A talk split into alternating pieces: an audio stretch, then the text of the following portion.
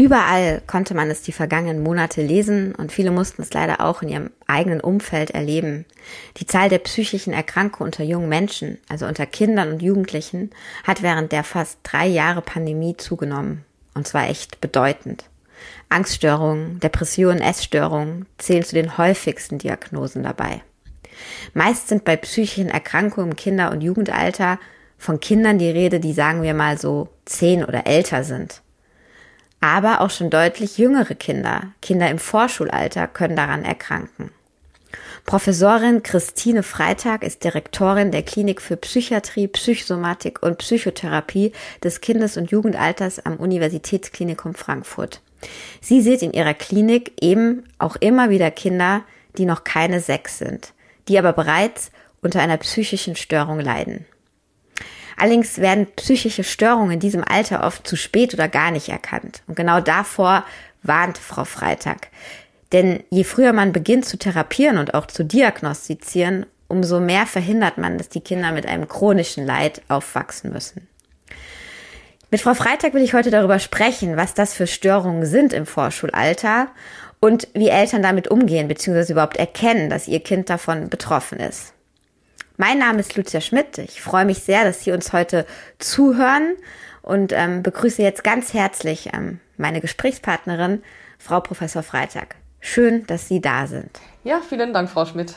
Ja, ich habe ja schon gesagt, ich finde das Thema auch als Mutter schon auch emotional, weil wenn man hört, dass jemand ein psychisches Leid hat, ein schweres psychisch, psychisches Leid, dann ist es ja schon an sich erschreckend. Wenn man aber jetzt hört, dass es einen Dreijährigen oder eine Vierjährige betrifft, ja, finde ich, ähm, berührt das einen nochmal ganz besonders.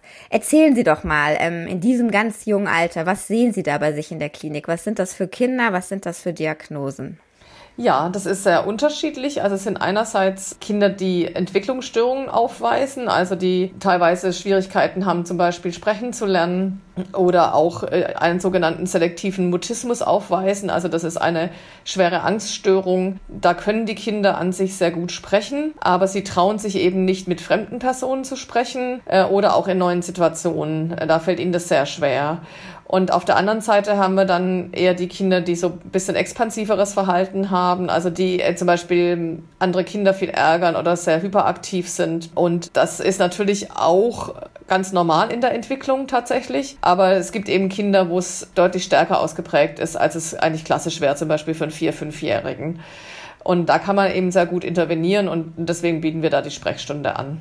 Das heißt, wir sind aber bei diesen kleinen Kindern nicht, ich sag mal so, bei diesen typischen Diagnosen, die man eben sonst aus dem Spektrum der Psychiatrie kennt, also sprich Depression, Essstörung, Angststörung, selbst psychotisches Verhalten. Das sieht man Gott sei Dank, sage ich jetzt mal, in dem Alter noch nicht. Doch, also tatsächlich, Angststörungen treten tatsächlich sehr viel früher auf, als man denkt. Die werden nur halt regelmäßig äh, übersehen. Und es gibt zum Beispiel auch die Störung mit Trennungsangst. Das sind Kinder, die trauen sich dann nicht, sich von den Eltern zu trennen. Das ist bis zum gewissen Alter vollkommen normal, dass Kinder eher bei den Eltern bleiben. Aber man kann schon eigentlich von vier, fünfjährigen Kind auf jeden Fall erwarten, dass es regelmäßig in den Kindergarten geht. Eigentlich ist es ja mittlerweile schon äh, so, dass man das im Grunde auch von einjährigen Kindern mit einer Krippe oft äh, sehr gut hinbekommt, ja. Und dass auch dann äh, ältere Vorschulkinder Kinder, also im Alter so von vier, fünf Jahren, durchaus auch auf gemeinsame Ausflüge mit dem Kindergarten mitgehen oder mal bei Freunden übernachten oder auch natürlich sowieso bei der Oma. Das geht ja oft schon viel früher los. Und wenn das äh, eben schwierig ist, dass zum Beispiel ein Kind sich nicht gut von den Eltern trennen kann, sei es, dass es in den Kindergarten gehen muss oder sei es, es geht um Übernachtung woanders und so weiter, das ist tatsächlich ein Zeichen von einer, von einer deutlich ausgeprägten Angststörung. Und tatsächlich ist diese Störung mit Trennungsangst des Kindesalters wirklich auch sehr wichtig, das frühzeitig zu behandeln, weil wir heute wissen, dass es ein Vorläufer ist von eben schwereren äh, und auch ganz chronischen Angststörungen, wie zum Beispiel generalisierte Angststörungen dann im Jugend- und Erwachsenenalter. Und wenn die Kinder eben frühzeitig wirklich auch lernen, solche Ängste zu bewältigen und auch erleben, dass sie kompetent sind, indem sie sozusagen ähm, ja diese Ängste äh, a überwinden und b auch ja kompetent sind, überhaupt das hinzubekommen, zum Beispiel nachts woanders zu übernachten, dann sind natürlich, werden die Ängste deutlich reduziert und die Kinder trauen sich grundsätzlich dann sehr viel mehr zu. Und das ist natürlich präventiv für spätere Angststörungen. Und andere Störungen, äh, zum Beispiel Essstörungen, gibt es durchaus auch schon im Vorschulalter. Depressionen weniger tatsächlich, aber, ähm, aber Essstörungen durchaus. Natürlich nicht die klassische Anorexie, aber Essstörungen mit, mit sehr äh, selektivem Essverhalten, wo die Kinder dann nur bestimmte Lebensmittel essen oder auch deutlich zu wenig, das ist tatsächlich auch im Vormarsch, muss man sagen. Das ist ähm, auch, also die Kinder sind in der Regel gar nicht diagnostiziert und ähm, das wird auch nicht behandelt in der Regel frühzeitig, obwohl auch da natürlich eine Veränderung viel besser möglich ist, wenn das noch kein so äh, sozusagen lange geübtes und antrainiertes Verhalten ist, sondern wenn man frühzeitig was tut. Jetzt haben Sie äh, ja immer auch wieder gesagt, bis zu einem bestimmten Grad sind bestimmte Sachen auch ganz normal in dem Alter. Das weiß man ja auch. Also Kinder essen zum Beispiel nicht so gerne Gemüse, da fängt schon an. Oder sie sind halt eben einfach traurig, wenn die Mama mal länger nicht da ist oder der Papa sie irgendwo abgibt. Wo merke ich denn aber als Eltern, oh, also hier geht es jetzt doch über das Normale hinaus. Also ähm, ja. manchmal gewöhnt man sich ja auch dran und denkt, oh, mein, mein Kind ist halt so. Also was ja, sind so genau. Signale, genau. wo Sie sagen würden, und jetzt bitte, bitte mit dem Kinderarzt zumindest mal reden? Ja, das ist gar keine so einfache Frage tatsächlich, weil, weil Kinder ja auch sehr verschieden sind. Das ist ja schon auch bei der Sprachentwicklung. Also ja, das eine fängt halt mit zwölf Monaten an, das andere erst mit 16 und so weiter. Ja, das, und es ist natürlich auch bei sämtlichem Verhalten auch so, dass es da eine hohe sozusagen Varianz gibt. Das heißt einfach, dass die Kinder per se sehr unterschiedlich sind und das ist auch gut so, weil nur weil wir sehr unterschiedlich sind, äh, können wir uns auch gemeinsam als Gesellschaft gut weiterentwickeln. Und es ist tatsächlich im Grunde immer klar, wenn es extrem über das durchschnittliche Verhalten hinausgeht und was, was tatsächlich im Bereich jetzt sozusagen motorische Entwicklung oder auch Sprachentwicklung oder auch durchaus auch kognitive Entwicklung ja möglich ist, dass man äh, dann praktisch standardisierte Tests hat und dann weiß man eben, wie ist, wie ist diese Varianz in der Normalbevölkerung von verteilt und nur die Kinder, die dann so ganz besonders gut sind oder ganz besondere Schwierigkeiten haben, da würde man sagen, da sollte man mal nachschauen. Das gibt's so in dem äh, Sinne tatsächlich für Verhaltensprobleme nicht so deutlich. Das sind die meisten wirklich guten Fragebögen eigentlich ab dem am, am Grundschulalter. Es gibt aber durchaus auch einige Fragebögen, die das äh, Vorschulalter abdecken. Und das ist natürlich klar, die Eltern haben auch diese Fragebögen nicht, aber das ist tatsächlich für uns Professionelle dann auch, ist es eine gute Unterstützung, über so Fragebögen wirklich zu schauen, ist es wirklich so schlimm ausgeprägt, dass man sagen muss, da muss man jetzt was tun. Und bei Eltern ist es halt tatsächlich so, ich meine, das ist immer schwierig beim ersten Kind, weil da hat man noch nicht so viel einen Vergleich. Aber wenn es jetzt das zweite Kind wäre oder wenn sie enge Freunde haben und man merkt halt, ein Kind ist jetzt so ganz anders, also wirklich, hat wirklich deutlich deutliche Schwierigkeiten, im Kindergarten zurechtzukommen. Das ist zum Beispiel schon ein Marker, weil die meisten Kindergärten sind ja kindgerecht und da fühlen sich die Kinder wohl, ja. Und wenn, wenn das sozusagen nur bei, bei dem eigenen Kind ist und sonst bei den anderen Kindern nicht, dann würde ich mir schon anfangen, Gedanken zu machen. Also wenn man da einfach das Gefühl hat, da gibt es jedes und jeden Morgen Theater zum Beispiel, ja. Oder auch, wenn ein Kind halt wirklich also wenn es einzelne Dinge nicht ist, ist völlig in Ordnung. Aber wenn es bei jedem Essen im Grunde Geschrei gibt und man auch sich Sorgen macht, ist das Kind überhaupt genug, dann sollte man schon äh, tatsächlich mal beim Kinderarzt nachfragen. Ja. Jetzt ist ja ähm, Eltern machen sich ja natürlich dann schnell Sorgen, aber sie machen sich auch ziemlich schnell Vorwürfe und bei psychischen Erkrankungen insgesamt gerade bei Erwachsenen ist ja dann oft auch das Thema, wie war eben die Kindheit, wie ist man aufgewachsen, hatte das irgendwie Einflüsse vielleicht auf bestimmte Erkrankungen oder Verhaltensweisen, die man dann entwickelt. Weiß man bei Kindern, die so früh psychisch erkranken, wo das herkommt? Sind das traumatische Erlebnisse? Sind das die Gene? Ist das Schicksal? Also genau. die Eltern fragen sich ja dann bestimmt ganz schnell, äh, bin ich, bin ich schuld? Ja. Genau, und das ist auch tatsächlich, das ist absolut richtig. Das erleben wir in, bei jedem Kind, also egal welches Alter, dass die Eltern gleich immer denken, ja, sie haben was falsch gemacht. Und es ist aber in der Regel nicht so schwerwiegend, wie man es denkt. Also natürlich sollte und darf man ein Kind nicht misshandeln. Das ist ja auch in Deutschland auch gesetzlich verboten, ja, dass man Kinder schlägt. Und man sollte natürlich ein Kind nicht abwertend behandelt und ähm, man sollte natürlich dem Kind auch ja entsprechend Fürsorge äh, sozusagen zur Verfügung stellen. Vor allem je kleiner sind, desto mehr brauchen die ja. Das ist ja auch klar. Aber die allermeisten Eltern machen das ja richtig, ja. Also die, die Rahmenbedingungen die sind ja richtig, ja. Also sozusagen, es, es gibt wenig Eltern, die ihr Kind nicht ausreichend stillen oder oder äh, oder füttern in, im ersten Lebensjahr, ja. Ähm, Das heißt, in der Regel ist es eigentlich bei vielen dieser Verhaltensauffälligkeiten eher so, dass äh, einerseits ein hohes genetisches Risiko da ist. Das ist tatsächlich so, ja.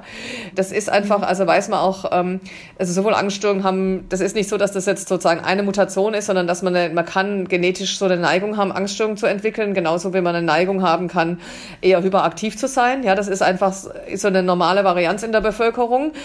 Und ähm, und bei Entwicklungsstörungen, da sind es oft dann eher auch Mutationen, die zufällig auftreten. Oder manchmal gibt es ja auch Verwandte, die das auch schon hatten, zum Beispiel Sprachentwicklungsstörungen. Und dann ist es auch, kann es auch vererbt sein, ja, oder Autismus, da gibt es durchaus vererbte, aber auch ähm, ist diese Polyge äh, Polygenformen, die sind auch vererbt, aber eben eher im Sinne von eine Eigenschaft und weniger im Sinne von einer ganz schweren Erkrankung, ja, sondern da ist es dann halt so, dann hat man halt die Neigung in die Richtung dann stärker zu sein oder sich zu verhalten. Und dann ist es eben die Frage, wie geht die Umwelt mit dieser Neigung um? Und das ist eigentlich das Wichtige. Und weshalb wir diese Frühintervention so wichtig finden, weil tatsächlich ist es bei Kindern, die per se ängstlich sind zum Beispiel, das ist ein ganz gutes Beispiel, ja. Das gibt einfach schüchterne mhm. Kinder, fertig. Das ist, das ist so, das kennt man auch aus dem Bekanntenkreis. Es gibt auch Kinder, die, die, die einfach nicht so gerne explorieren oder was Neues kennenlernen, sondern die wollen erstmal ganz, ganz sicher sein, dass sie das können und dann trauen sie sich was Neues, ja. Und das ist ein, ein ziemlicher Anlagefaktor, der ist relativ stark genetisch bedingt. Und dann ist aber das ähm, Problem, man darf dann eben das durch die Erziehung nicht verstärken, ja. Also das heißt, wenn ich dann als Elternteil der ich vielleicht auch sehr vorsichtig bin, dann immer dem Kind sage, oh, da, pass auf, das könnte gefährlich sein, ja, dann traut sich das Kind gar nichts mehr zu und lernt dann bestimmte Dinge nicht. Und dann kriegt es natürlich in dem Teufelskreis der Angst immer mehr Angst, was Neues zu machen, ja. Und deswegen ist diese frühe Beratung der Eltern so wichtig, weil das tatsächlich, die Eltern sind halt auch gerade im Vorschulalter natürlich die Haupterziehungspersonen, ja, ähm, neben Erzieherinnen im Kindergarten, aber da ist da schon auch sehr viel Zeit auch noch mit den Eltern. Und da ist es wichtig, dann zum Beispiel so ein Kind zu ermutigen. Also so ein Kind zu ermutigen, zu trauen, zu sagen, das, das, das schaffst du, das kriegst du hin und gegebenenfalls vielleicht auch noch ein bisschen zu unterstützen, aber dann die Kinder auch selber machen zu lassen, ja. Oder auch zum Beispiel, wenn man jetzt sagt, ein Kind hat Schwierigkeiten im Kindergarten anzukommen, eben dann nicht gleich zu sagen, oder Kindergarten könnte ganz schrecklich sein und das Kind hat, fühlt sich nicht wohl, weil die Erzieherinnen sind schrecklich, ja, so, das gibt's ja durchaus, solche, so eine Reaktion von Eltern, sondern dass man eher mit den Erzieherinnen mal spricht, einfach schaut, was kann es dem Kind eigentlich erleichtern, dass es da besser ankommt und dass man aber dann schon gezielt dran arbeitet, wirklich ähm, zu sagen, das Kind, es ist auch absolut adäquat im Alter von drei in den Kindergarten zu gehen. Ja, das schaffen andere Kinder auch. Das schaffst du auch ganz gut. Und dass man mit den Kindern arbeitet, dass man das Kind dann auch dort lässt und, ähm, und noch Abschiedsrituale zum Beispiel einbaut und die Erzieherin das den Kindern vielleicht leichter machen, indem sie gleich was Schönes spielen oder so. Und so kann man das dann eben verhindern, dass sich das chronifiziert, verstehen Sie? Und das ist nämlich eigentlich das mhm. Ziel eben dieser Früherkennung und Frühintervention, ja. Aber da höre ich raus, also ähm, diese Kinder kommen natürlich in keine Klinik, weil die, sie sind ja auch Klinikchefin, ähm, sondern das sind tatsächlich ambulante Angebote von Ihnen oder auch von niedergelassenen Psychotherapien, wo man mit den Kindern dann über Monate, Wochen, wie auch immer ja, verhaltenstherapeutisch zum Beispiel arbeitet oder Ergotherapie wahrscheinlich. Solche ja, man muss gar nicht, man muss, ne, genau, man muss gar nicht so lange oft arbeiten. Das ist ja das Tolle an den, an den Sachen. Also zum Beispiel auch Ausscheidungsstörungen ist auch so ein Thema. Wenn die Eltern wissen, wie sie mit dem umgehen müssen und, ähm, und das im Alltag umsetzen, dann reichen manchmal äh, drei bis fünf Beratungssitzungen. Ja, das ist, das muss man nicht stundenlang machen. Und das ist tatsächlich auch so, dass es eher dann um Elternberatung geht und weniger Arbeit mit dem Kind. Also bei manchen, sagen wir mal, wenn es um selektiven Mutismus Autismus geht, muss man auch mit dem Kind arbeiten. Aber zum Beispiel bei diesen Kindern mit Trennungsangst, da kann man sehr viel auch einfach über, über Eltern, Psychoedukation, Elterntraining machen. Und äh, bei Ausscheidungsstörungen zum Beispiel, also wenn Kinder nachts zum Beispiel noch einessen, da geht eigentlich alles über ähm, Aufklärung und Gespräch Eltern-Kind, wie, wie setzt man das zu Hause um, dass, dass das Kind dann auch aufwacht und auch und es schafft, auf Toilette zu gehen. Das geht da geht ganz vieles sehr gut und sehr schnell, ja. Und äh, wichtig ist auch einfach, wir sind zwar in der Klinik, aber wir haben natürlich einen ganz große ambulanten Bereich. Das ist ganz wichtig. Also wir sind im ambulanten Bereich äh, äh, sozusagen wie eine ganz riesige Praxis und haben ja auch ähm, das Frühförderzentrum für Autismus äh, bei uns. Ja, das ist auch ein Frühförderzentrum, was eben ähm, ja als Frühförderzentrum durch die Stadt Frankfurt anerkannt ist. Ja, da machen wir Frühintervention bei Autismus. Und das Ziel ist natürlich auch, dass wir so ein Frühinterventionszentrum für psychische Störungen allgemein kriegen, also mit dem Fokus eben auf frühe Angststörungen, selektiven Mutismus ähm, und auch früher so eher expansive Verhaltensstörungen, weil man da eben mit dieser geringgradigen Intervention unglaublich viel erreicht, was später viel langfristiger und teurer und so weiter ist. Und ähm, und, äh, und es würde natürlich der Entwicklung der Kinder, den Familien, aber letztlich auch den Schulen zugutekommen, weil die Kinder natürlich dann auch in der Schule besser zurechtkommen und den Kindergärten sowieso. Und, ähm, und deswegen ist es, also wir sind zwar eine Klinik, aber wie gesagt, wir haben diesen großen ambulanten Bereich und der ist, äh, das wäre alles ambulant natürlich, diese, diese ganzen ähm, Beratungen und Behandlungen, ja. Jetzt habe ich vorhin gesagt, insgesamt nehmen psychische Erkrankungen bei eben jungen Menschen, also Kindern und Jugendlichen zu. Die Pandemie hat das nochmal befeuert. Ähm, wenn wir jetzt von diesen Vorschulkindern äh, sprechen, von denen wir gerade gesprochen haben, wie viel Prozent der Kinder in diesem Alter betrifft das denn? Also was, von was für einer Menge Kindern sprechen wir und nimmt da tatsächlich auch die Zahl zu und hat auch da die Pandemie bestimmte Dinge nochmal verschlimmert? Also tatsächlich ähm, gibt es kaum Daten zu Vorschulkindern von der Pandemie, wenn ich mich richtig entsinne. Also die ganzen Daten vom zum Beispiel Robert-Koch-Institut, diese KICS-Daten, ähm, die sind eigentlich erst ab dem Schulalter erhoben, meine ich ab sechs. Und da ist es natürlich deutlich, dass Angst und depressive Symptomatik und auch Essstörungssymptomatik zunimmt. Im Vorschulalter gibt es, glaube ich, für Deutschland da keine so richtig super aussagekräftigen Daten, weil man auch keinen guten Vergleichsdatensatz hat. Mein Eindruck ist, dass es tatsächlich die Vorschulkinder etwas weniger stark betrifft, weil tatsächlich dass die Kindergärten zu waren, war natürlich auch nicht besonders toll. Die brauchen ja auch Sozialkontakt mit Gleichaltrigen. Aber ähm, da ist die Familie ein Stück weit noch mehr das zentrale Bezugsumfeld. Und für Kinder, die dann ähm, im Vorschulalter sind, ist es nicht ganz so schlimm, mal zwei, drei Monate eher mit den Geschwistern oder zu Hause was zu machen, wenn, wenn da auch genügend Anregung ist. Im Schulalter ist es dann nochmal schwieriger, wenn der ganze Sozialkontakt mit den Gleichaltrigen äh, wegfällt. Aber was natürlich extrem auffällt, und das sagen tatsächlich auch alle, die jetzt Einschulungsuntersuchungen machen, ist, dass die Kinder die jetzt heute fünf und sechs sind oder, oder auch letztes, letztes Jahr eingeschult worden sind, dass da ganz viele drunter sind, die sich überhaupt nicht mehr konzentrieren können, die überhaupt nicht ruhig sitzen können, ja, die keine Alltagsstruktur mehr haben. Und das sind natürlich die Kinder, die, wo wahrscheinlich vermutlich beide Eltern arbeiten mussten, auch während der Pandemie, und die dann halt viel vom Fernseher saßen und vielleicht von älteren Geschwistern betreut worden sind und ähm, überhaupt keine adäquate kindliche Förderung gekriegt haben, also was die gebraucht hätten.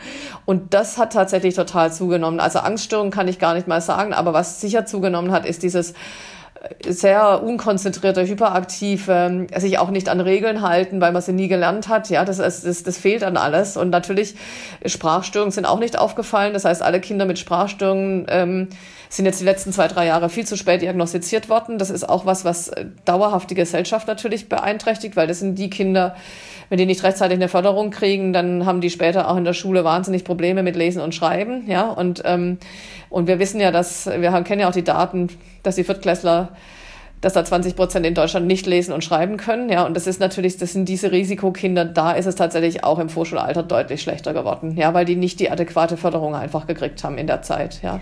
Was, was würden Sie denn da jetzt fordern. Also ich meine, dass, äh, wenn man jetzt sagt, dass das tatsächlich jetzt auch durch die Pandemie, für die ja keiner was kann, und äh, wir müssen ja gar nicht diskutieren, dass einfach bestimmte Maßnahmen aus der damaligen Sicht halt notwendig waren oder ähm, man nicht andere Wahl hatte, ähm, müssen wir da neue, neue, keine Ahnung, Förderprogramme einführen? Müssen wir die Klassen kleiner machen? Müssen wir, ich weiß es nicht, aus Ihrer Sicht als Psychiaterin. Genau, also ich denke, ich denke, wenn wir beim Vorschulalter bleiben, was ja sozusagen mhm. der Fokus auch des Podcasts ist, also was ich schon denke, was wirklich dringlich ist, und das ist auch völlig unabhängig von der Pandemie, das ist auch letztlich ähm, auch durch unsere bevölkerungspolitische Situation gegeben, dass wir natürlich eigentlich Kindergartenpflicht ab Alter drei bräuchten, ja spätestens ab Alter vier und verbindliche Sprachtests in dem Alter und zwar wirklich eigentlich mit drei. Ja, weil fünf oder sechs ist einfach zu spät. Ja, eigentlich mit drei standardisierte Sprachtests, eine intensive Sprachförderung und eine intensive letztlich auch Förderung der Eltern im Sinne von sozusagen ja, Förder, Fördermaßnahmen und wichtigen Unterstützungsmaßnahmen zu Hause. Also weil so, so, so eine gewisse Dinge wie Alltagsstruktur, äh, gewisse Regeln, das Fernsehen im Vorschulalter eigentlich nicht gut ist, äh, Umgang mit Smartphones möglichst wenig und so weiter, das ist eigentlich leider in der Bevölkerung nicht weit verbreitet. Das sehen Sie schon, wenn Sie, wenn Sie U-Bahn fahren, ja. Und, ähm, und man bräuchte eigentlich eine Kindergartenpflicht mit aber sehr gut ausgebildeten Erzieherinnen, ähnlich wie Frankreich. Die haben ja praktisch ab vier dann schon Schule und da verdienen die auch dann gleich viel wie Grundschullehrerin und so weiter.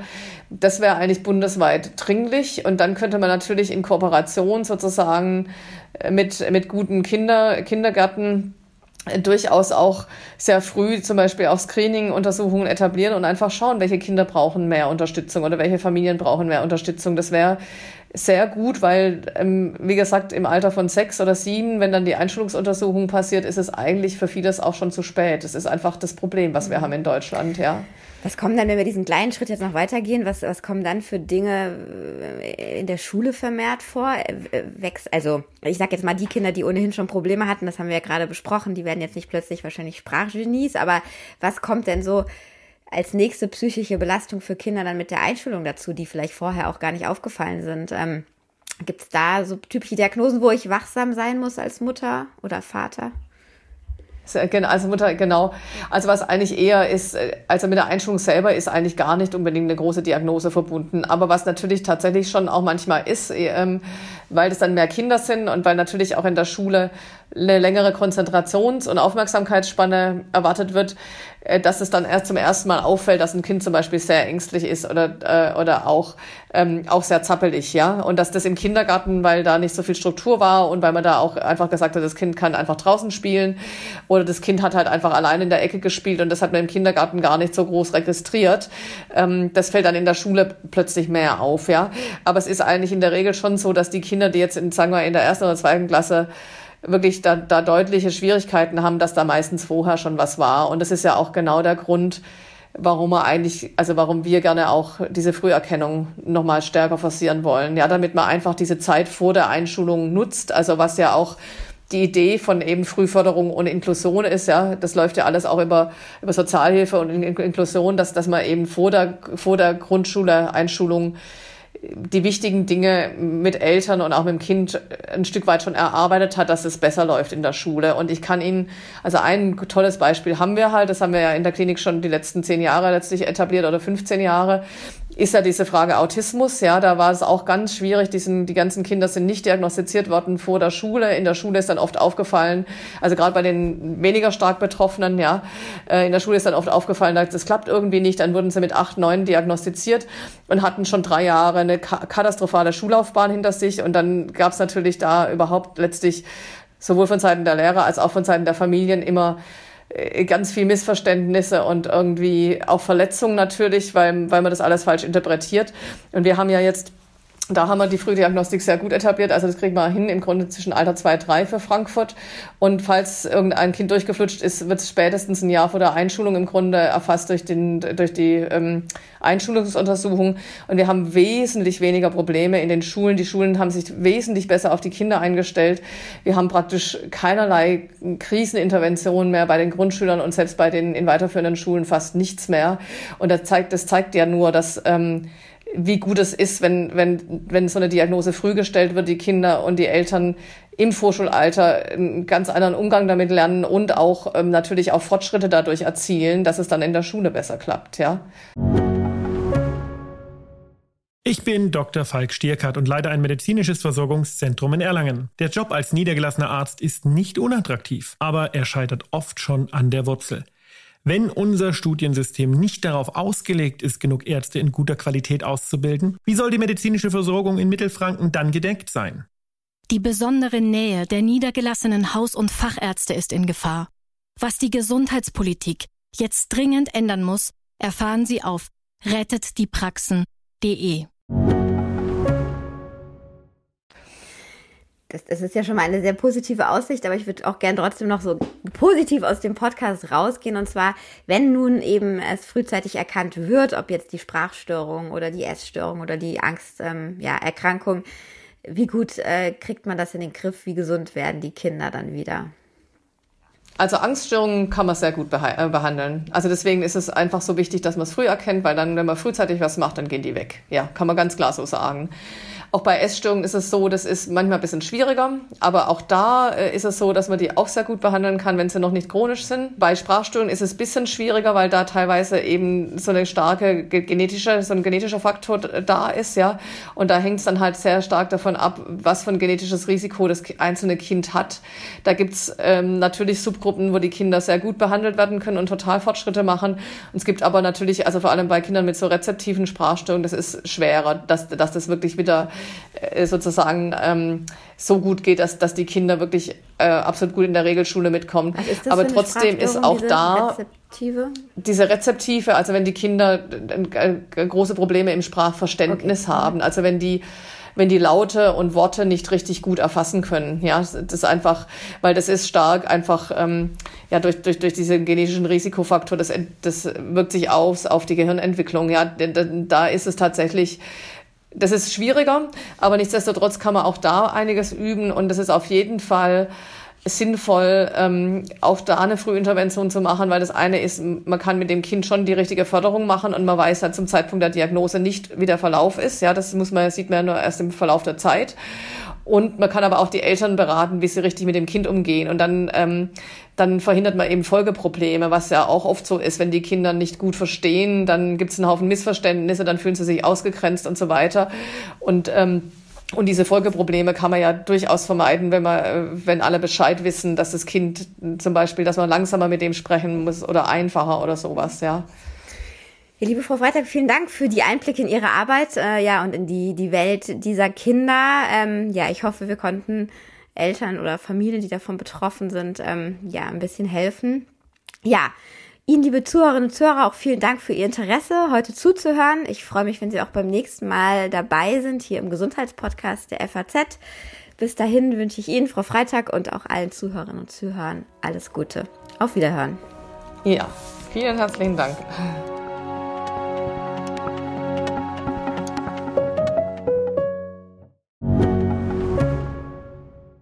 Mein Name ist Dr. Tillmann Rümenapf, niedergelassener Kinder- und Jugendarzt hier im Ennepe-Ruhr-Kreis. Die Einführung der Telematik sehe ich durchaus als Chance, aber aktuell fällt das System oft aus und es gibt viel zu wenig technischen Support. Dafür geht eine Menge Zeit drauf, in der ich die Kinder nicht genügend betreuen kann. Das muss sich ändern. Die besondere Nähe der niedergelassenen Haus- und Fachärzte ist in Gefahr. Was die Gesundheitspolitik jetzt dringend ändern muss, erfahren Sie auf rettetdiepraxen.de. you